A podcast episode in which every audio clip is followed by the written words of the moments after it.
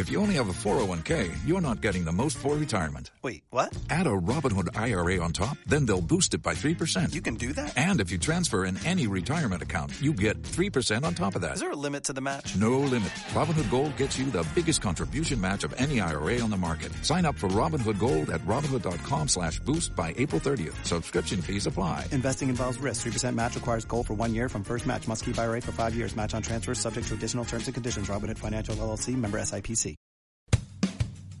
Aquí comienza F Femenino Radio.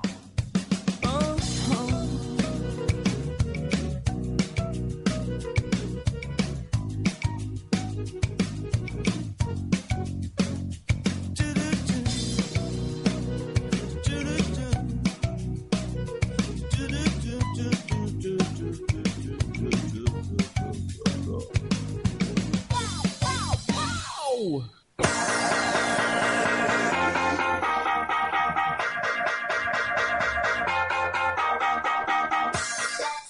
Muy buenas y bienvenidos una semana más a F Femenino Radio, ya saben, el programa de fútbol femenino decano de todas las radios españolas y de, bueno, los podcasts y de donde lo quieran escuchar, ya saben, eh, ffemenino.es, eh, nivox.com y también en Pasión Deportiva Radio, eh, donde nos pueden estar escuchando en estos mismos momentos. Hoy tenemos un programa cortito y al pie, porque la verdad es que vamos a conocer historias de verdad. Eh, tendremos luego, para finalizar el programa, por cierto, a Paula Gallego, jugadora del Beniel, del equipo aquel que tuvo el accidente de, de coche cuando marchaban a, Alcantarilla para jugar contra, contra el equipo juvenil de Alcantarilla y que, y que bueno, pues que, que se están recuperando las jugadoras eh, eh, satisfactoriamente. Las tendremos luego, nos traerá, nos traerá como siempre nuestro murciano de oro, eh, Fran Rodríguez. Eh, también Vicente Vila nos traerá a, a Pamela Tajonar, la guardameta internacional mexicana del Sevilla Fútbol Club, que en el reservado, en este caso, pues eh, tendremos eh, para conocerla largo y tendido. O sea, hoy es un programa de entrevistas. Entrevistas de verdad, echaban de menos estas entrevistas, ¿eh? Y luego tendremos, como siempre, a Ceci, que nos traerá su, sus categorías inferiores, ¿verdad, Ceci? ¿Qué tal? Muy buenas. Muy buenas, ¿qué tal? Sí, sí, eso es, porque hubo sorteo la semana pasada y aquí vamos a contarlo. Eso es, tendremos de primera mano el sorteo de la sub-19 y de la sub-17. Y tendremos también a Fran, como ya hemos dicho, que nos traerá a, a su, a su compatriota, a su paisanica, la murcianica, ¿eh? y, y que va a estar por aquí pues dando mal como de costumbre, ¿verdad, Fran? Sí, pero lo de Murcianico de Oro. mm, eh, Eh, cartagenero, venga, vale. ah, Frutilandio en todo caso. Frutilando en todo caso, venga, te lo compro. Pues eso, venga, vamos rápidamente. Este, esta semana no ha habido primera división porque ha jugado España.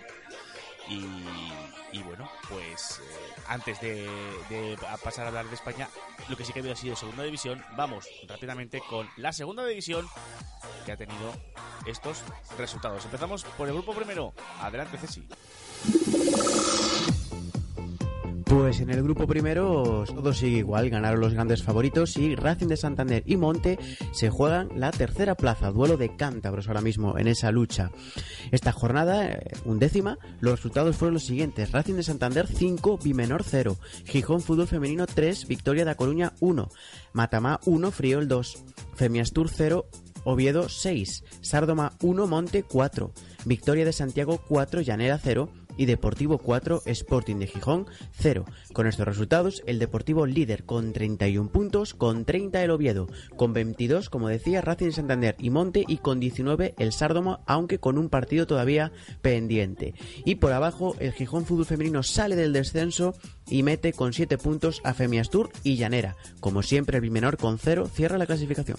En el grupo segundo los resultados han sido los siguientes. Aurrera de Vitoria 1, Baracoldoco Paularrac 2, eh, Logroño 5, Pradejón 0, Ardoy 0, Añorga 3, Osasuna Femenino 1, Zarauz 0, Murier 1, Oyarzun 2, Eibar 1, Athletic B 5 y Gasteiz con Escac 1, San Ignacio 5. El líder es el Logroño con 28 puntos, segundo es el eh, Athletic Club B con 25, lo mismo que tiene la Sociedad Deportiva Eibar. El San Ignacio por su parte y Oyarzún están con 22 puntos, Osasuna 21. Y en descenso tenemos al Pardejón con 6, al eh, Zarauz con 4 y al Ardoy con 3. Ojo, que el Paularrac no se puede fiar porque está solamente 3 puntos por encima del descenso, es decir, tiene 9. Venga, vamos al 3. Adelante, Marc. Hola compañeros, pues los resultados en el grupo 3 fueron los siguientes. El derby de Lleida, el derby lerdense, lo ganó el Pardiñas. Pardiñas 2, AM 1, Sporting de Mahón 0, Collerense 0, Seagüí 4, Peña Ferranca 1, Levante Las Planas 2, Palleja 1, Son Sardina 1, Barcelona B 1, San Gabriel 5, Europa 0, la goleada de la jornada, e Igualada 0, Español B 1. Así pues, la clasificación después de 11 jornadas queda con el Barcelona B con 26 puntos, empatado con el Español B, también 26 puntos a 1 queda el Collerense con 25, que sería el equipo que promocionaría detrás de los dos filiales. El Seagüí se le acerca en esta jornada y se queda dos puntos con 23 en esta lucha entre Baleares y catalanas para la promoción de ascenso a la Liga Iberdrola. Por abajo, Levante las Planas, 8 puntos marca la zona de salvación, un punto menos el ya y hasta en zona de quema, con 6 puntos, uno menos que el ya está el Sporting de Mahón y cierra la clasificación con una sola victoria en 11 jornadas el equipo aragonés del Peña Ferranca con 3 puntos. Gracias, Marc. Del 3 nos vamos al 4. Ceci, hemos tenido un partidazo por la parte de abajo. En el grupo 4, efectivamente, eh, los dos últimos clasificados se enfrentaban entre sí y empate a uno entre Daimiel y Polillas Atlético. También muy destacable que los tres primeros clasificados van intercambiando posiciones las últimas jornadas. En esta ocasión perdió puntos el Sporting Huelva B y lo aprovechó el Granada. El resto de resultados fueron los siguientes: Málaga 3, Extremadura 0, Granada 9, Pozo Albense 1, Santa Teresa B 2, Hispalis 1, San Miguel 0, Club de Fútbol Femenino Cáceres 0, Puerto de la Torre 1, El Naranjo 3 y La Rambla 1, Sporting Huelva B 1. El Málaga, líder 28 puntos, 2 de ventaja sobre el Granada que es segundo con 26, el Sporting Huelva B tercero con 25 y ya un poquito más descolgado el Extremadura con 23. Por la parte baja, en descenso, los mismos con 8 puntos Puerto de la Torre, con 3 Polillas Atlético y con 2 El Daimiel. Gracias, Ceci. Vamos al grupo 5, Fran, que hemos tenido por allí. El tacón está intratable. Pues sí, Dani, el, tacón ganó 3-0 una de, las revelaciones o, de los equipos más fuertes este año del, grupo 5. Y el resto de resultados han sido los siguientes. El Vallecas eh, ganó eh, por 2-3 a Nuestra Señora de Belén de Burgos. El Zamora Amigos del Duero perdió 0-2 contra el Madrid Club de Fútbol Femenino B. El derby castellano-leonés entre León y Parquesol eh, se saldó con empate a cero. El Pozuelo de Alarcón le ganó 6-1 al Olímpico de Madrid. El partidazo entre el Dinamo de Guadalajara y el Athletic de Madrid B se saldó con un 1-2 para las colchoneras. Y por último, el Fuensalida eh, cayó 0-3 en casa ante la Lóndiga. En la tabla de clasificación, líder es el Tacón con 29 puntos, 3 puntitos más abajo y un puesto más abajo está el filial del Atlético de Madrid B.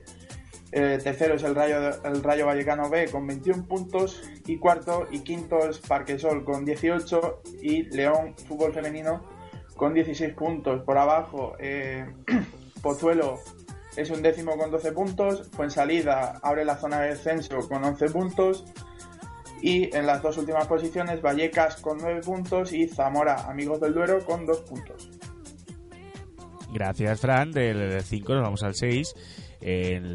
Vamos a empezar por la zona de Gran Canaria con los siguientes resultados. Castillo 0, Majoreras Guayadeque 16, Aguiruchas 2, Iregui 2, Juan Grande 4, Unión Vira 1, Firgas 1, Montaña Alta 8, La Garita 7, Las Torres 1, Flor la Garita 4, perdón, eh, Las Torres 1, Flor de Lis Norte 3, Joñera Garita 2 y Femarguín 7, es decir, Alchamán Santa Lucía 0. Con estos resultados, el líder es el Femarguín con 39 puntos, La Garita tiene 36, 33 para Juan Grande, 27 para Unión Beira y Majoreras Guayadeque. En la parte de Tenerife solamente ha habido un partido porque los demás han sido suspendidos todos por la climatología.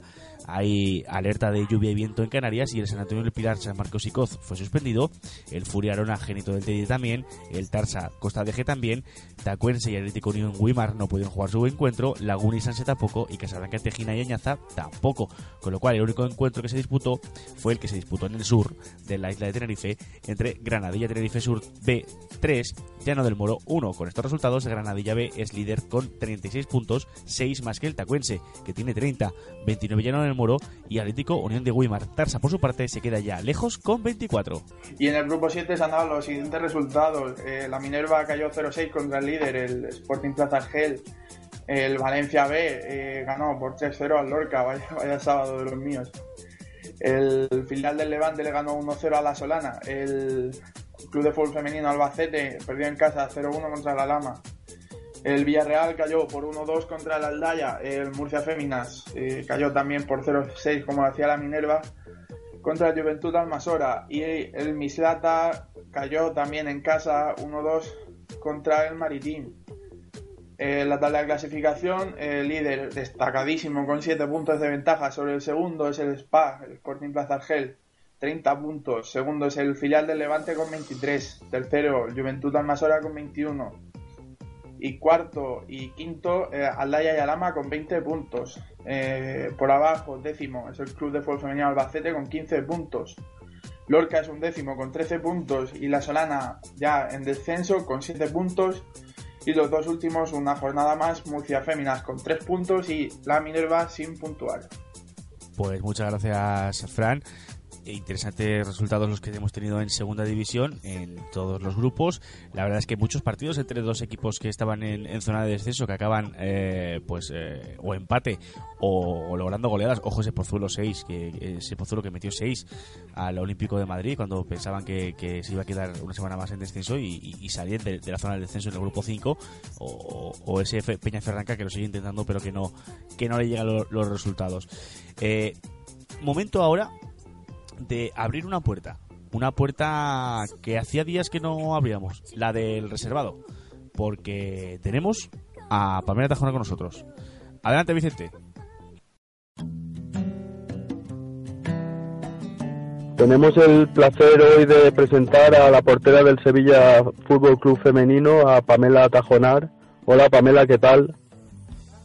Hola, muy buenas, ¿qué tal? ¿Cómo fueron tus inicios en el mundo del fútbol? Empiezo jugando sobre todo en el colegio. En México, eh, bueno, en aquella época pues había muy pocos equipos en los que podías jugar, ¿no? Siendo niñas. Y, bueno, lo que sí es que en, el colegio pues tenía la oportunidad de jugar con, un grupo de amigas y, competir también un poco a nivel intercolegial. Eh, pero bueno, todo esto era a nivel en un fútbol de fútbol 7 que se llama ahí, que es un 6 contra 6 con con una eh, cancha con, con paredes alrededor que no sale el balón. Eh, bueno, a partir de ahí estoy jugando sobre todo ya en secundaria, eh, compitiendo torneos y, y, bueno, mucho por, por hobby, ¿no? Y bueno, me, me, llama un entrenador que tenía un equipo de fútbol 11 para, para formar parte de su equipo.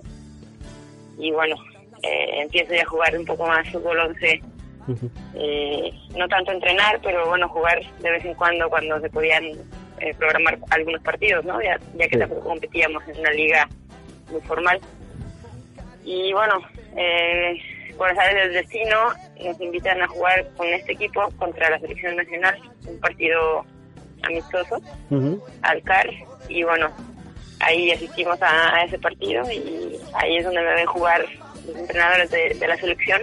Sí y me convocan para, para empezar a ir a concentraciones. Yo tenía 16 años, empecé mi, mi primera prueba y esto con la selección, con la sub-17 y bueno, a partir de ahí eh, jugar, pasé a jugar Mundial sub-19 en Canadá en el 2002 y así empecé, ¿no? O sea que en forma en forma empecé a jugar directamente con, con la selección, ¿no? Por, por, la situación que hay en México con, con la Liga de Femenino.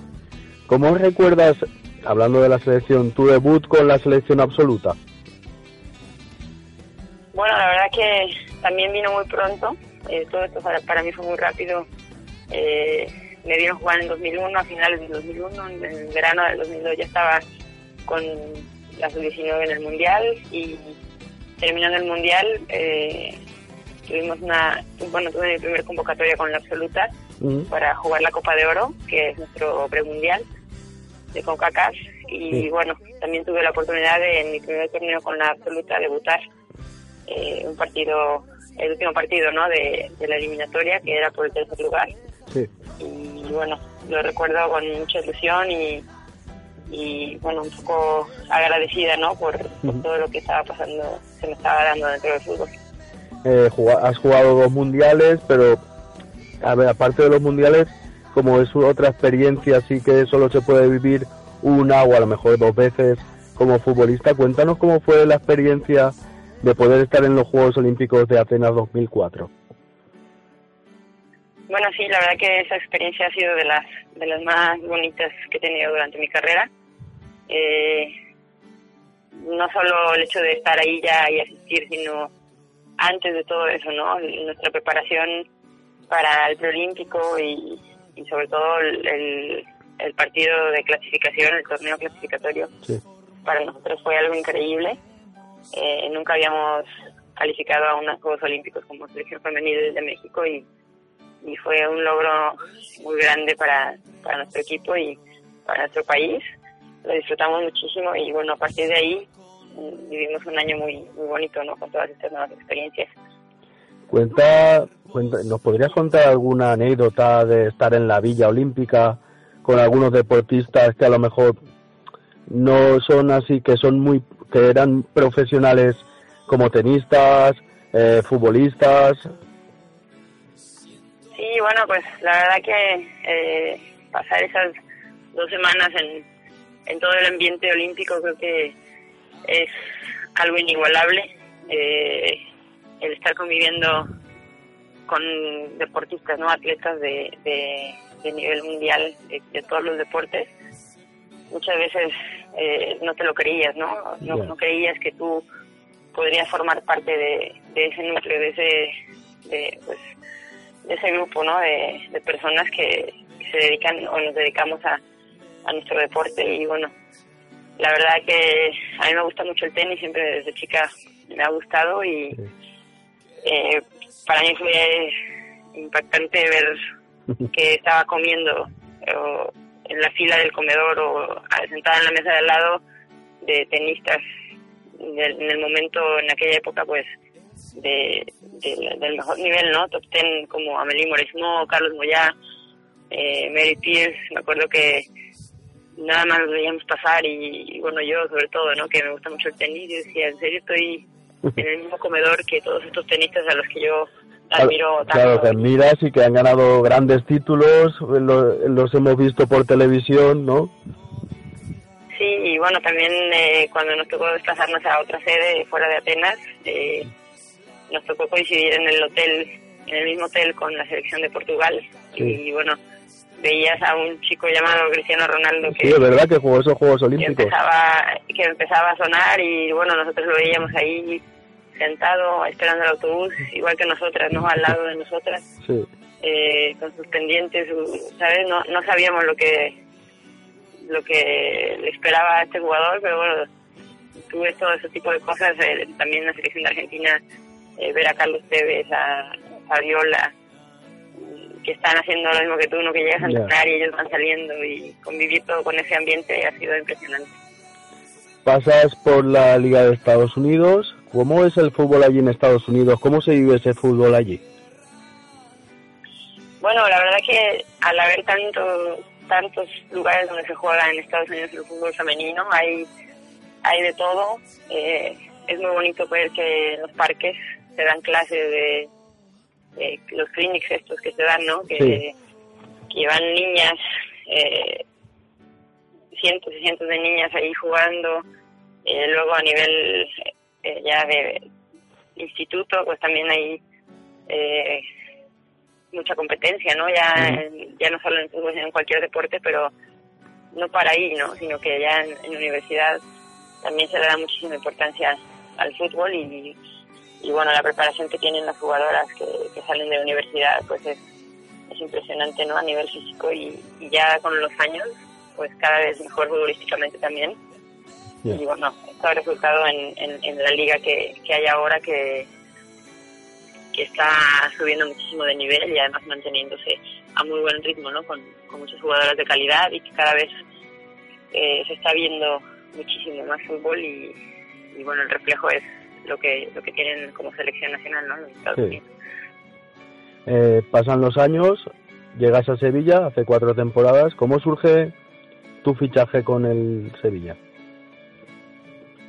Bueno, pues eh, fue algo cotidiano, ¿no? Eh, el equipo estaba buscando otra portera yo en, ese, en esa temporada no estaba en México, de hecho iba a empezar a, a trabajar en un proyecto entrenando a niños de la calle que me habían propuesto.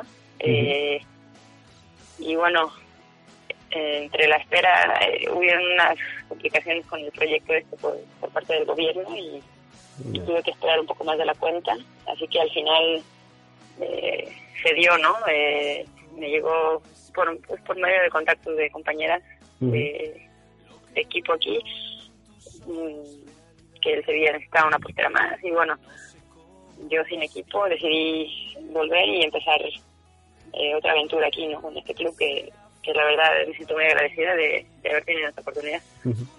¿Qué objetivo tiene, después de ascender en la temporada pasada, qué objetivo tiene el equipo para esta temporada? Bueno, pues a nivel eh, público y, y bueno, primordialmente nuestro objetivo pues es mantenernos, ¿no? Creo que es una liga que ha subido bastante también de nivel Sí. y lo estamos notando. Eh, nosotros partimos de ahí, de, de mantenernos, pero siempre trabajando al máximo, ¿no? Y yo estoy, yo estoy segura de que cuando te trabajas al máximo por un objetivo, muchas veces hasta te pasas de ese objetivo, ¿no? Ya. Muchas veces ese trabajo te hace conseguir algo más de lo que de lo que estás buscando y, y por, ese motivo tampoco estamos cerradas a, a solo conformarnos con, con mantenernos, sino nosotros queremos aspirar a lo máximo y sabemos que es un proceso largo, pero bueno, la temporada también es larga y creo que podemos ir encontrando un, un buen nivel y un buen ritmo de, de juego ¿no? dentro de nuestro club. Lo bonito ahora mismo de la permanencia, cuando se consiga esa permanencia casi casi segura, lo principal yo creo que ya sería entrar en esa fase final de, de la Copa, ¿no? Sí, la verdad que a nosotros nos encantaría y conforme vaya avanzando la temporada, pues vamos a ir viendo lo que pasa, ¿no? Pero bueno, siempre eh, pues también centradas en, en el trabajo del día a día, que creo Sí. que es en lo que hay que eh, enfocarse, no pensar ni en lo que va a pasar ni en lo que quisiéramos que pase, sí que esté ahí en el fondo, ¿no? Pero pues en el fondo todas queremos lo mejor y, y, y lo que hay que estar concentradas es en el trabajo, porque es lo único que te va a hacer llegar a, a esas cosas. ¿Qué destacarías de estas temporadas en Sevilla? Bueno, la verdad, eh, destacaría muchísimo el trabajo que hay en el área de portero. Es un área que está muy bien, muy bien respaldada y muy bien trabajada en, en todos los niveles de, de tanto de cantera y varonil y femenil. Sí. Y bueno, eh, eso es algo que, que me ha hecho estar aquí, que me ha hecho mantenerme aquí, eh, además de, de la filosofía que tiene el club, ¿no? Eh, para mí es algo muy bueno poderme identificar con, con lo que siente un club y bueno, pues esos son algunos de los motivos por los que sigo aquí y bueno, además también la evolución que, que quieren que vaya teniendo el, el área del femenino, ¿no? Para mí eso es importante que se piense siempre en ir a más y es lo que está pasando aquí en Sevilla, ¿no? Creo que eh, poco a poco se van se, se han ido corrigiendo cosas y, y mejorando muchísimo y ahora pues tenemos teniendo el total apoyo del presidente y, y de todas las demás áreas del club nos está dando muchos resultados, ¿no? Esa implicación. Eh, ¿Qué objetivo tienes tú personalmente a corto y medio plazo? Bueno, pues personalmente yo siempre, eh, bueno, mi, mi objetivo no cambia, siempre es mejorar cada aspecto de mi juego y a largo plazo pues lo mismo, ¿no? Sobre todo eh, poder seguir subiendo de nivel para alargar mi carrera lo más posible y poder disfrutar de experiencias que, que bueno, que hasta ahora estoy eh, agradecida de, de que el deporte me lo ha dado y a poderlo alargar lo más que pueda y sobre todo también eh, pues transmitir eso a, a las nuevas generaciones y, y poderlo seguir disfrutando no junto con ellas. Creo que eh, me siento muy bien mi cuerpo eh, está en buen momento y, bueno solo me queda poder hacerlo lo, más correcto para poder seguir aprovechándolo y, sobre todo aportando también a todo esto. ¿Cuál recuerdas como uno de tus mejores partidos, el primero que te venga a la cabeza que digas, me quedaría ahora mismo con este? Bueno, pues eh, gracias a Dios he tenido muchos partidos eh, muy emotivos, pero a lo mejor uno que pues que va a estar ahí muy fuerte siempre y muy presente y claro, el primero que se me viene a la cabeza eh, pues es un partido que jugamos contra Japón de repesca para el mundial en 2003 con la selección eh, lo jugamos en el Estadio Azteca y bueno eso fue una locura porque se llenó el estadio se quedó gente fuera y fue un momento inolvidable no que Mm. de estar ahí, eh, escuchar el himno nacional y, y, bueno, en medio de toda esa gente con, con ese apoyo. Y ver un estadio tan grande lleno. Y en un estadio tan grande lleno fue algo importante para nosotras y, y bueno, lo guardo ahí en, en un sitio muy especial, ¿no? Poder haber sido, tenido la fortuna de vivir eso. Eh, ya para finalizar la entrevista, ¿cómo ves el fútbol femenino dentro de unos años aquí en España? Pues creo que eh, va en muy buen en muy buena dirección el fútbol femenino aquí. Ahora con, con la inversión que se ha hecho de Iberdrola creo que está dando un salto tremendo, sobre todo a nivel eh, de bueno, mientras más obviamente suena un poco mal podría sonar un poco mal decirlo, ¿no? Pero mientras más competencia también haya de jugadoras extranjeras, pues más sube el nivel no internamente. Entonces creo que eso está siendo una clave importante para para esta evolución. Y bueno yo solo creo que hay un detalle que falta que es mucha mayor implicación de los medios sobre todo eh, por los medios que tienen mucho peso no a nivel nacional. Sí, Que televisivo también. cuando se le dé sí cuando se le dé ese valor eh, al fútbol femenino en, en España creo que va a dar un salto impresionante porque eh, eso se está, por ejemplo es lo que se está viendo en México no es primer año que, que se abre la liga femenina en México. Sí. y bueno ¿qué te esperabas que iba a tener a lo mejor eh, un proceso de evolución largo no de por lo menos 5 o 6 años pero mm, la, la respuesta que está teniendo es impresionante los estadios están jugando eh, los partidos en los estadios grandes, están llenando los estadios. Está viendo eh, 20, 30 mil espectadores por partido y bueno, eh, yo analizando un poco, porque no es algo que, que la verdad esperaba, ¿no? A- al, al empezar la liga ahí, creo que la clave está siendo eh, la implicación que están teniendo los medios. Eh, Se les está tratando eh, pues a esa, a esa noticia ¿no? del fútbol femenino como eh, como si fuera ma- eh, masculino. Está hablando día a día continuamente de, de la liga femenina y creo que eso es la clave que está haciendo que, que la gente también sepa, conozca y se Claro, cuando más se escuche, más se publique, más digan, más será más más Sí. bueno para el fútbol femenino. Exacto, entonces yo creo que aquí en España cuando se ve eso va, va, va a terminar eh, de pegar el salto más grande y puede llegar a ser la mejor liga del mundo. Pues por mi parte te deseo todos los éxitos que te propongas a nivel deportivo, a nivel personal. Muchas gracias por hacer posible esta entrevista y muchas gracias por todo. No, muchas gracias a ustedes y, y claro que sí, con mucho gusto.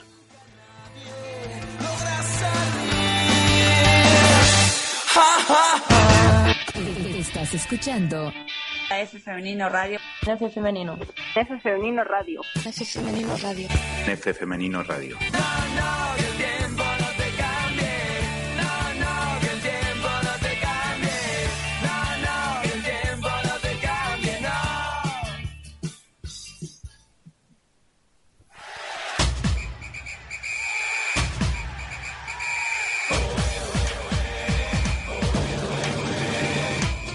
Y bueno, después de la entrevista con Pamela Tajonar, es momento de conocer qué hizo nuestra selección, la selección de todos, la española. Y es que España ha apelado a su fútbol para vencer a Serbia 1-2 en el eh, encuentro eh, correspondiente a la clasificación para el Mundial de Francia 2019.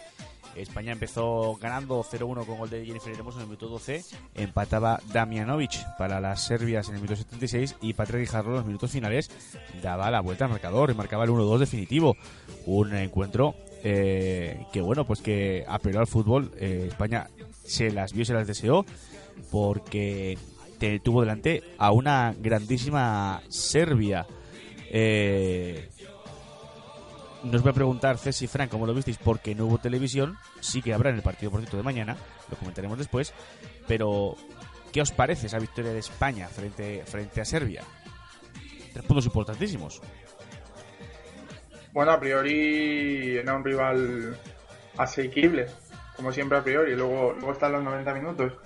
Y, y sí, como siempre en todo es importante empezar bien y, poquito más que añadir. eh, con, con que hubiera buenas sensaciones y, y como ya digo, empezar sumando y empezar y empezar bien es muy, para mí al menos muy importante.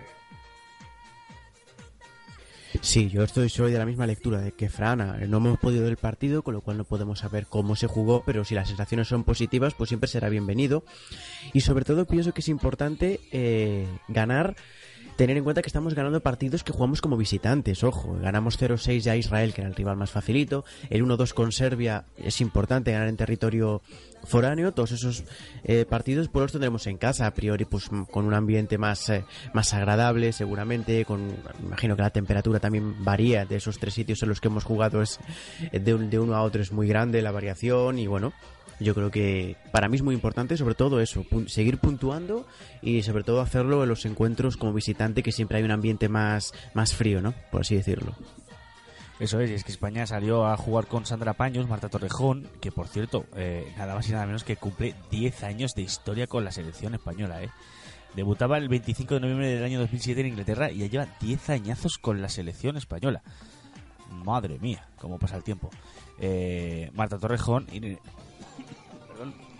Irene, Paredes, Ivana Andrés, Leila Guajabi, Patrick Guijarro, eh, Marta Corredera, que fue sustituida por Olga García, fue el único cambio que hizo Jorge Vilda, Amanda San Pedro, Alexia Putellas, Bárbara La Torre y Jennifer Hermoso, una Jennifer Hermoso que por cierto también firmó su internacionalidad número 50. Pues jornada de, de efemérides también, ¿eh? Eh, Marta Torrejón 10 años, Jennifer Hermoso 50 partidos. Y bueno, Serbia jugó con Kostic, Orsoya, Kristic, que fue sustitu- sustituida por eh, Fratovic, Mijatovic, Slovic, Damjanovic, Polkia, eh, Chubrilo, que fue sustituida por Filipovic en el minuto 59, Radojic y Blagojevic. Ah, me encantan los nombres eh, serbios, croatas y est- estos nombres me encantan pronunciarlos. A vosotros seguramente no, pero a mí me encantan estos nombres. ¿Será que echo de menos las Eurocopas y los Mundiales o qué? Si nos clasificamos, ¿lo, lo hacemos o qué? Yo, yo lo veo. ¿Tú lo ves? Yo también Sí. lo veo. También lo veo. Y lo que Bueno, vamos a veo ver... Mejor, lo veo mejor porque llevo gafas. Ah, Venga, gracias. Eso es importante también. Y lo que vamos a ver, y pero ver de verdad, es el partido de mañana. Porque BIMAP eh, va a dar el encuentro.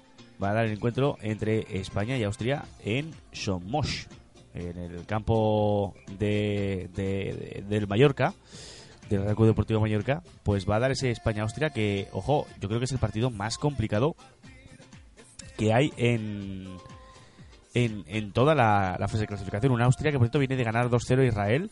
Ojo que, que se le complicó el partido, porque no- recordamos que nosotros ganamos 0-6 y se le, se le complicó el partido 2-0. Goles de Puttingham y de Barger, de, de Burger. El minuto 12 y 57, 2-0. Eh, ¿Qué esperamos de, de esta Austria, de esta buena selección? Bueno, ya vimos de lo que eran capaces en, en la Eurocopa, ¿no?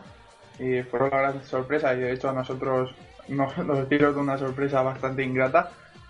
Y bueno, yo espero, espero que las nuestras se lo tomen como, como una especie de revancha, aunque no, bueno, con, con su importancia, ¿no? Que es diferente. Eh, yo espero una selección típica de los países de los países de la zona de Alemania, Austria y todo eso, ¿no? Eh, fuerte físicamente. No Sí, creo que hayan cambiado un... Austria es, es, es bueno que sea como los países de Austria, efectivamente. Sí, sí. Sí, yo, yo es que también tengo una lógica aplastante. Eh, sí, como Eh. los países de Europa Central. Ya, ya. Te, te- te Sí, compre- te vale, vale, perdón, perdón, eh, perdón, perdón. No te preocupes, Frutilandio. no, eso, me espero. No creo que hayan cambiado mucho de, desde la Eurocopa hasta, hasta mañana. Sí. Sí, sí, yo más o menos lo mismo, lo que decía Frank. eh, el 2-0 no me sorprende porque es una selección que se cierra muy bien, que ya en la Eurocopa demostró que sabe defender muy bien, que sabe aprovechar sus momentos. No es una selección tampoco que, que domine muchísimo el balón, sino que más bien sabe posicionarse muy bien, salir muy bien a la contra. Por lo tanto, para ellas me imagino que ganar ya a Israel pues ya es una, una buena noticia. Y para mañana sí que me gustaría destacar a ver si juegan dos jugadoras. Una Nina Burger, que la Eurocopa Sí. me encantó, una delantera ya que lleva años de experiencia, hizo un gran torneo y es la gran referencia. Y Singer, que es una jugadora, una extremo, que, que me- así bajita, pero que me gustó muchísimo, que combina muy bien, tiene mucha velocidad. Yo creo que son para mí quizás las dos jugadoras más peligrosas de esta Austria a nivel ofensivo. Luego recordamos que es un bloque muy sólido y muy bien planteado, por otro lado.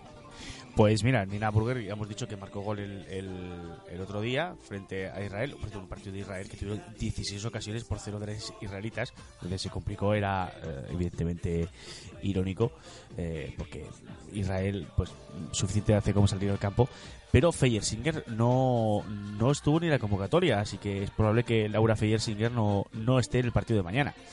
Así que bueno, por nuestra parte casi mejor, ¿eh? que nos falte que falte una jugadora tan, tan buena como, como ella para tener más, más chances, más oportunidades para, para, para poder ganar. Pero eso sí, ¿eh? ojito con Nina Burger, que lleva en dos partidos que ha disputado Austria cuatro goles. Lleva, lleva seis puntos Austria igual que nosotros, eh, lidera la tabla de clasificación al igual que nosotros y que Finlandia. Así que partidazo importante el que viviremos en, en, en BIMAD, ya saben, a partir de las 8 y cuarto. No se lo pierdan, eh, en directo, eh, por los compañeros de, de BIMAD. Por cierto, ¿nos atrevemos con un pronóstico o qué? Uf. Pues yo un 3-1, por ejemplo. Venga, un 3-1. Ujú. Yo un 2-1. Muy bien. Yo 1-0 y de penalti y me vale. Revancha, no olvidemos. Así que nada, apostamos todos por España, que es lo que hay que hacer. Y pase lo que pase, lo contaremos aquí la semana que viene. Hablando de selecciones, bajamos un escalón, nos vamos con las categorías inferiores porque hemos tenido sorteos. ¿Verdad, Ceci? Eso es, Dani. Hemos tenido sorteos, lo avisamos ya la semana pasada en F Femenino Radio, ya sabíais la información, y efectivamente el 24 de noviembre hubo ese sorteo en categoría sub-19 y sub-17. Así que vamos a repasar eh, brevemente los grupos en los que ha tocado y el resto de grupos para esa ronda élite. Empezamos por la sub-19. Recordamos campeonas de Europa tras ganar a Francia este verano. La ronda élite, todavía sin fecha confirmada, se disputará o del 2 al 10 de abril o del 4 al 12 de junio y es clasificatoria para el europeo, que se disputará del 18 al 30 de julio en Suiza. Hay siete grupos, por lo que para clasificarse hay que quedar campeón grupal sí o sí. España pues está enmarcado en el grupo con Turquía, con Austria, también nos encontraremos con ella en categoría sub-19 y con la República de Irlanda, que actuará además como anfitriona. A priori es un grupo en el que partimos pues como favoritas. En el resto de grupos, pues se destaca el grupo 1 con Noruega, que es ausente en la última edición, también Polonia, Islandia y Grecia.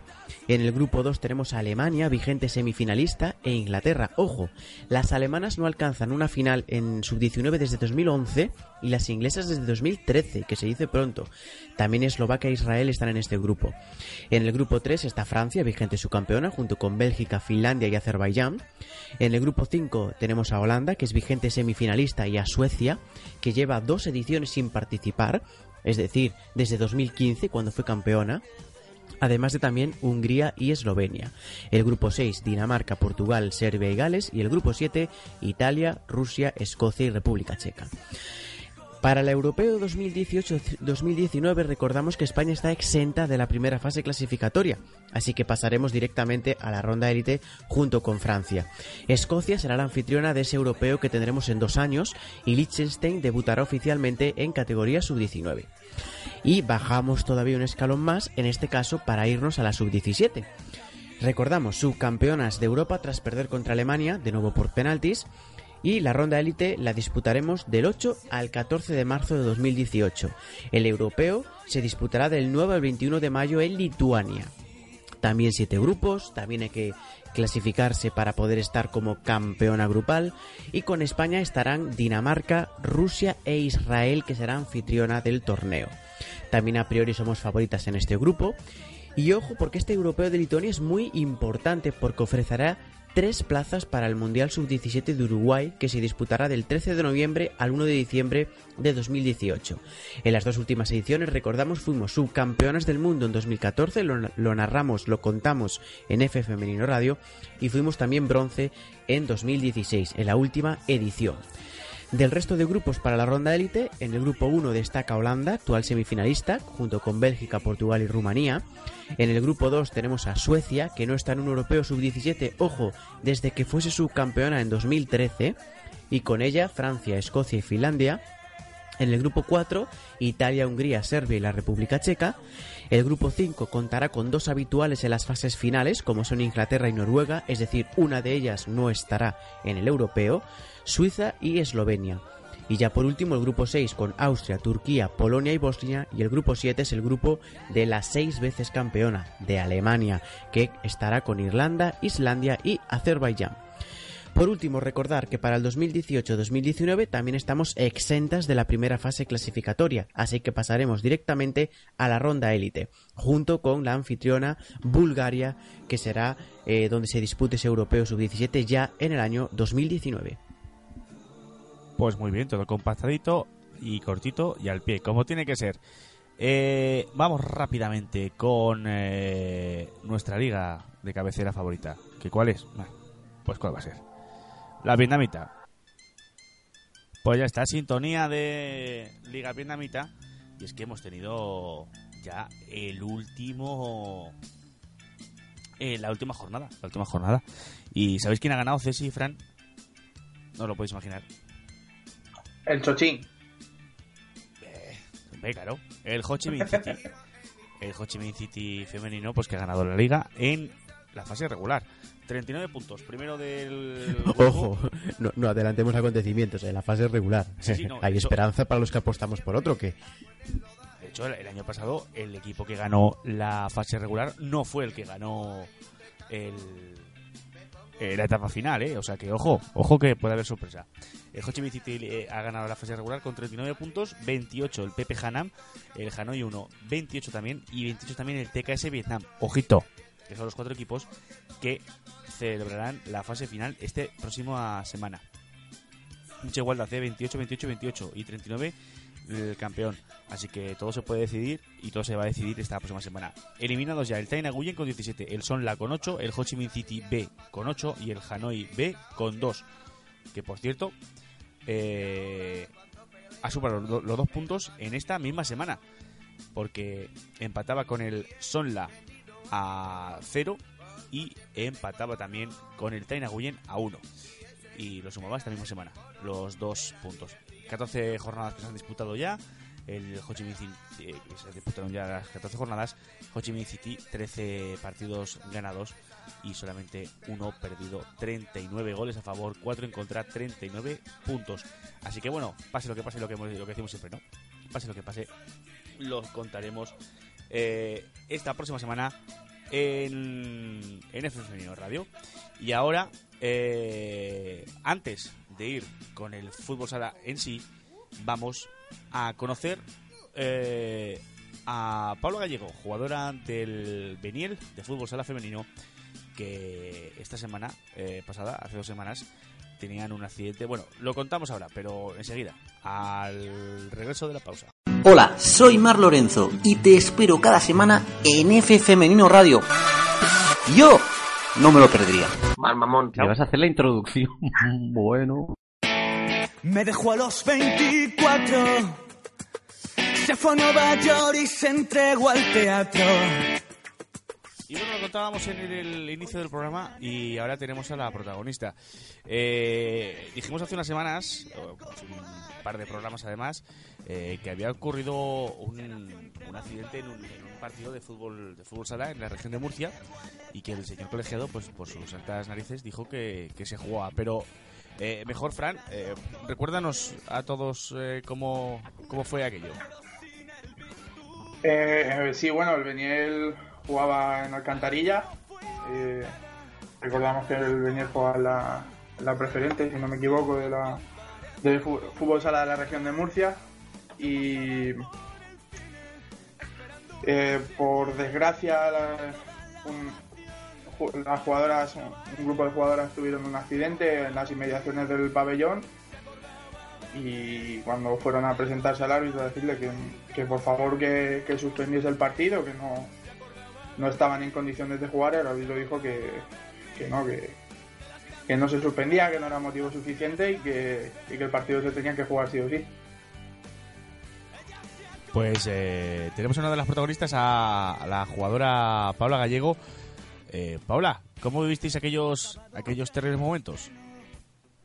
Pues esos momentos los vivimos bastante mal por el simple hecho de que nuestras compañeras tuvieron el pequeño percance, el cual no fue culpa de ellas porque un chico vino embalado y se las llevó por delante en el coche. Y el árbitro, como bien habéis dicho, nos hizo jugar el partido a cinco justas, eh, sin cambios, sin nada, con nervios a flor de piel por lo que estábamos viviendo fuera de- del terreno de juego, no estábamos pendientes del partido. Llamamos incluso a la federación, a, lo- a los responsables de la, de la federación, que uno de ellos es Pedro Zamora y el otro es Luciano, y Pedro Zamora nos dijo que él no, que él no, él no podía decirle al árbitro que, que, no que no podíamos jugar el partido, que él simplemente era un trabajador cuando no es así, porque él toma muchas de las decisiones que pasan en nuestra liga.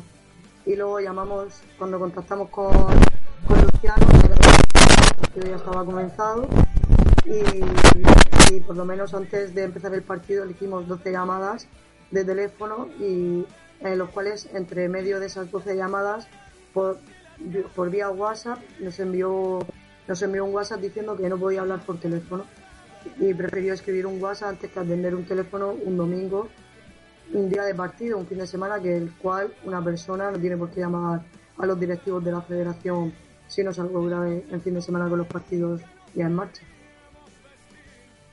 Eh, pero a mí lo que me sorprende es eh, tus compañeras van ahí al árbitro, según, según me han contado, eh, van allá al árbitro, se presentan y no sé si le presentaron el, el parte de lesiones de la ambulancia o... Sí, al árbitro se le presentaron los, los partes de la ambulancia, como las jugadoras habían tenido el percance, y en la federación hace poco dijeron que como el árbitro no puso nada en el acta, porque no sé eso la culpa de quién fue la verdad, eh, pues como no lo pusieron en el acta, pues entonces como que la federación se, por esa parte se ha lavado un poquito las, las, las manos. Pero entonces tus compañeras le- o, o vosotras le presentan el parte de lesiones y el árbitro eh, que alega para decir que no. O sea, yo creo que es un motivo lo suficientemente grave como para suspender o por lo menos aplazar un partido. Eso mismo dijimos nosotras, lo que pasa es que el árbitro dijo que, que, mini- que se podía jugar, que mientras que hubiésemos, aunque fuésemos cuatro jugadoras, que el partido se podía, se podía jugar, que no era, no era un motivo por el cual aplazar o cancelar un partido. Que habiendo un mínimo de una portera y tres jugadoras, se podía disponer a jugar el partido. Pues que Lo, lo uni- lo único que hizo el árbitro fue aplazarlo 15 minutos. Fue todo lo que hizo. Pues es que es una locura y me han comentado también que las jugadoras involucradas en el accidente se quedaron a la grada y, y no sé cómo, Sí. cómo desde, desde la cancha visteis, no sé si, si hubo algo por parte de la afición hacia el árbitro o hacia la federación o... Pues la- las jugadoras que se quedaron en la grada, las cuales tuvieron el percance, pues iban con malas caras y con los nervios a flor. Y dos de ellas están, están, están bast- bastante jodidas, tienen mínimo para un mes y aún así, como dice la federación, no fue motivo para aplazar un partido. Y eso te iba a preguntar, ¿cómo están la- las jugadoras? Pues una de, una de las jugadoras las cuales iba en el coche tiene un segundito y te, lo, te digo lo que tiene. Una de ellas tenía, tiene un cervical y luego la otra tiene, a ver si me acuerdo, la otra tenía, a ver, te lo voy a decir ya, una contractura en el cuello y brazo y contusiones en la rodilla. donde esas son las que más perjudicadas han salido. Luego está la otra, que es, simplemente fue el susto, que gracias a Dios no le ha pasado nada, que es la portera del equipo, a la chica que no le ha pasado nada, pero también está, está bastante jodida psicológicamente después de lo que ha pasado. Claro, y vosotras desde, desde la pista, ¿no? Desde el parque, ¿cómo, cómo afrontáis, cómo vivís el partido? Pues lo afrontamos mal, la verdad es que estábamos desganadas, decaídas, porque estábamos más pendientes de nuestras compañeras que de, que de lo que es jugar, ¿no? Porque en una situación así, la verdad es que no estás pendiente a un partido, sino estás más pendiente a, a tus compañeras, a tus amigas con las que estás toda la semana, lo- con lo cual comparten muchas cosas. Y no solo es un equipo, es un, es un grupo de amigas, un compañerismo. Entonces, pues vives más lo que están pasando ellas que lo que verdaderamente es lo que verdaderamente el partido que se jugaba en ese momento. Sí, estás un poquito, entiendo que estás un poquito desconcentrado, ¿no? Porque no sabes tampoco, estás ahí jugando y no sabes tampoco realmente cómo están tus, tus amigas, al fin y al cabo. Exact- exactamente, no, no sabes cómo está, sabes que le, que le duele, pero tampoco sabes exactamente qué es lo que tienen, porque la ambulancia sí te hace un, un reconocimiento así más o menos, pero tampoco te puede decir con exactitud lo que, lo que pueden llegar a tener. Entonces, pues, conforme terminemos el partido, pues nos fuimos, nos fuimos todas con ella al hospital y ya pues lo que os he dicho, lo que tienen cada una. Sí, eh, y la federación, escuché a, a Luciano, que, que has mencionado antes, que es uno de los encargados. Luciano eh, es, es, es el presidente del comité de fútbol sala. eh, lo escuché, en- creo que en Interdeportivo fue, que de algún modo dijo que, que el, el, el veredicto lo, lo tiene el árbitro, o sea, a ver si me, si me explico yo bien, que el que decide allí es el árbitro y que la, la federación no puede hacer nada. Eh, pues para, para mí que se desmarcan un poquito de... Se, lava- se lavan las manos un poquito del asunto. Y, y quería preguntarte acerca de si, si os han ofrecido alguna algún- alguna facilidad a la hora de, de, no sé, de poner algún, alguna reclamación o, o algo. Yo es que no sé cómo van estas cosas, pero imagino No, que os ha- Sí, di. No, no nos ha puesto ninguna eh, facilidad, ni siquiera por parte de la federación hemos recibido hemos recibido ninguna preocupación, ni siquiera se han molestado en preguntar que cómo están las jugadoras, todo lo contrario. Luciano en, en su momento dijo que, que que si hubiese sido que hubiésemos ido todas en un autobús o hubiésemos ido todas en el mismo coche, todas las jugadoras, que entonces sí hubiese hubiese hecho algo por cancelar el partido o por aplazar el partido, pero que siendo tres jugadoras, pues luego luego la mitad del equipo, pues que él no, ahí ya él no hacía nada y ni siquiera en esta semana se ha molestado en, en- preguntar por las jugadoras ni en llamar al equipo, en nada. Y, y yo, el árbitro sí tiene culpa, pero el, el árbitro es un mandado de la federación. Si tú en ese momento coges y llamas al árbitro y le dices, oye, mira, ha pasado esto, vamos a aplazar el partido, son eh, el árbitro, por así decirlo, es un, es un, es un empleado de la federación. Él, él cumple sus órdenes desde arriba, de arriba. Eso es. Eh, ¿y, ¿Y cómo reaccionó el equipo contrario? Pues los entrenadores, la verdad es que querían jugar, los, los entrenadores del otro equipo y las jugadoras, las jugadoras pues ahí como no tienen nada que decidir porque es cosa de los entrenadores, pues los entrenadores también querían jugar el partido, se ve que vieron la facilidad de cómo íbamos nosotras y todo eso. Y luego cuando terminamos el partido, los padres de, la- de las crías, porque era un equipo juvenil con, con el que nos enfrentábamos, los padres, los mismos padres diciendo que el partido no se tendría que haber celebrado, que se tendría que haber aplazado, que, que era un motivo para aplazar un partido, que no era cuestión de una tontería o porque, o porque tal. Pero los mismos entrenadores dijeron que no, que junto con el árbitro que, que el partido se jugaba. Bueno, pues eh, podemos ver los, los, los valores y los ejemplos que dan algunos entrenadores a, a, pues a chicas, ¿no? A chicas juveniles que, que, que juegan contra, contra vosotras en, en, esta, en esta categoría. El partido acabó 9-2, ¿no? Sí, perdimos el partido 9-2. bueno, pues así tuvisteis, como se suele decir vulgarmente, los arrestos, las narices de, salir a competir y de, y de bueno, aunque, aunque no con la mejor cara y no con el mejor estado, de, por lo menos intentar defender el, escudo del venir. Exactamente, nosotras, aunque nos hicieron jugar, salimos, defendimos el equipo como pudimos. Bien, bien o mal, porque no fue un partido bueno, la verdad, pero lo intentamos. Ya que había que jugar el partido porque no se pudo hacer nada más en ese momento, pues a defender el escudo, que fue, era lo único que quedaba. Defender el escudo, intentar estar en el partido, aunque no se podía, y pues intentar salvar lo máximo posible. Claro, tam- tampoco se puede. Tampoco el, el contexto tampoco favorecía hacer lo que se pueda y, y ya está. Eso es, eso es. Además, esta semana 3-0 al Hispania, ¿eh? más tranquilitas, con más gente, ¿no?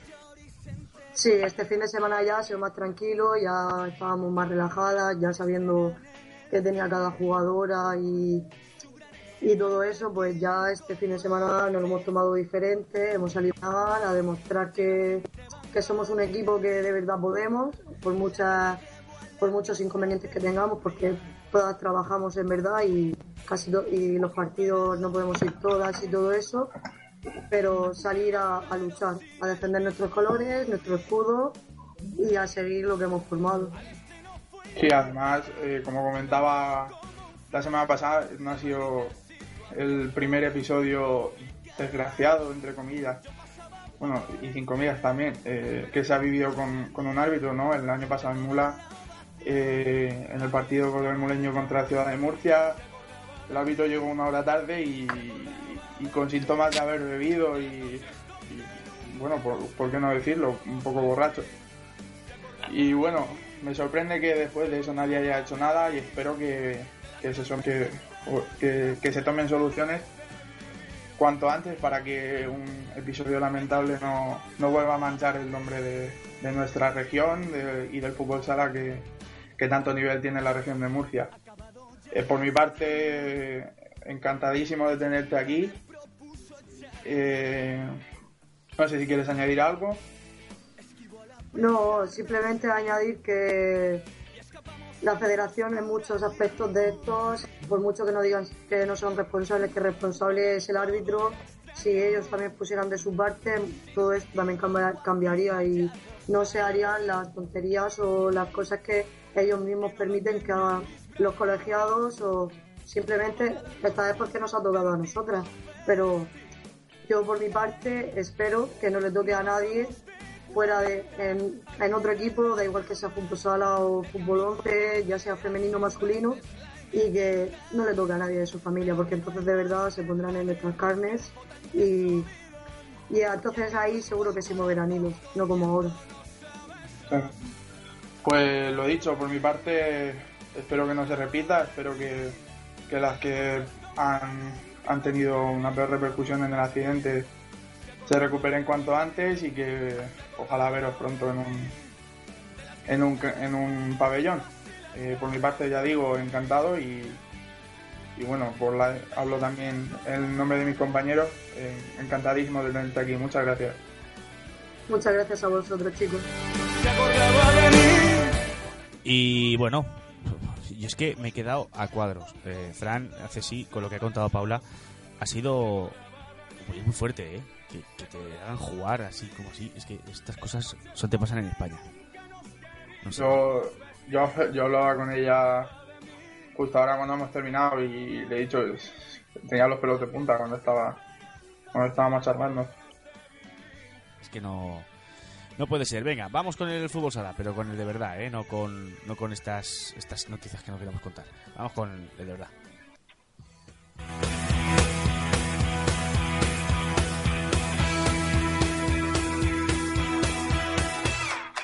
Y es que tenemos jornada número 11 de fútbol sala femenino con los siguientes resultados: Navalcarnero 1, Peñas Plugues 0, Eucanio Pozo Murcia 5, Ciudades Burgas 3, Universidad de Alicante 6, Cádiz Polideportivo 0, Majada Onda 1, Móstoles 5, Alcorcón 9, Soto del Real 3, Guadalcacín 4, Pollo Pescamar 1, Pescados Burel Rubén, Ru- Buren- Rubén Burela 4, Roldán de, de la región de Murcia 0, y Ourense 4, Leganés 1. Con estos resultados es líder. Una semana más el Atlético Naval Carnero, 30 puntos, 28 Burela Pescados Rubén, 25 Universidad de Alicante, 23 Alcorcón y Pollo Pescamar. Lo mismo que Jiménez Roldán, los seis primeros muy igualados. En descenso tenemos a Soto del Real con 5, Asburgas con 1 y Cádiz con 1. Y nosotros con esto y un bizcocho, hasta la semana que viene.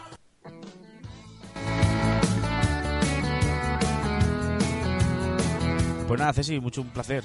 Mu- mu- muchas veces. Y muchos españoles. Mucho un placer para mí también. Hasta hablando la o a. Mariano Rajoy o a Yaya Binks. No sé. Una de dos. Y Fran lo dicho. Que... Una mezcla, una mezcla. Sí, una mezcla de los dos. Y Fran lo dicho, nada, hasta la semana que viene, más y mejor, como siempre. Muchas noches y buenas gracias. Eso es. Digo, al revés. un placer, como siempre. Oye, ¿os habéis dado cuenta que hemos tenido dos protagonistas femeninas? Eh, porque es un fútbol femenino, evidentemente, pero hemos estado todos chicos aquí: Ceci, Fran, Marc, Vicente. Sí, sí, sí. Hemos estado aquí, yo, yo también soy chico.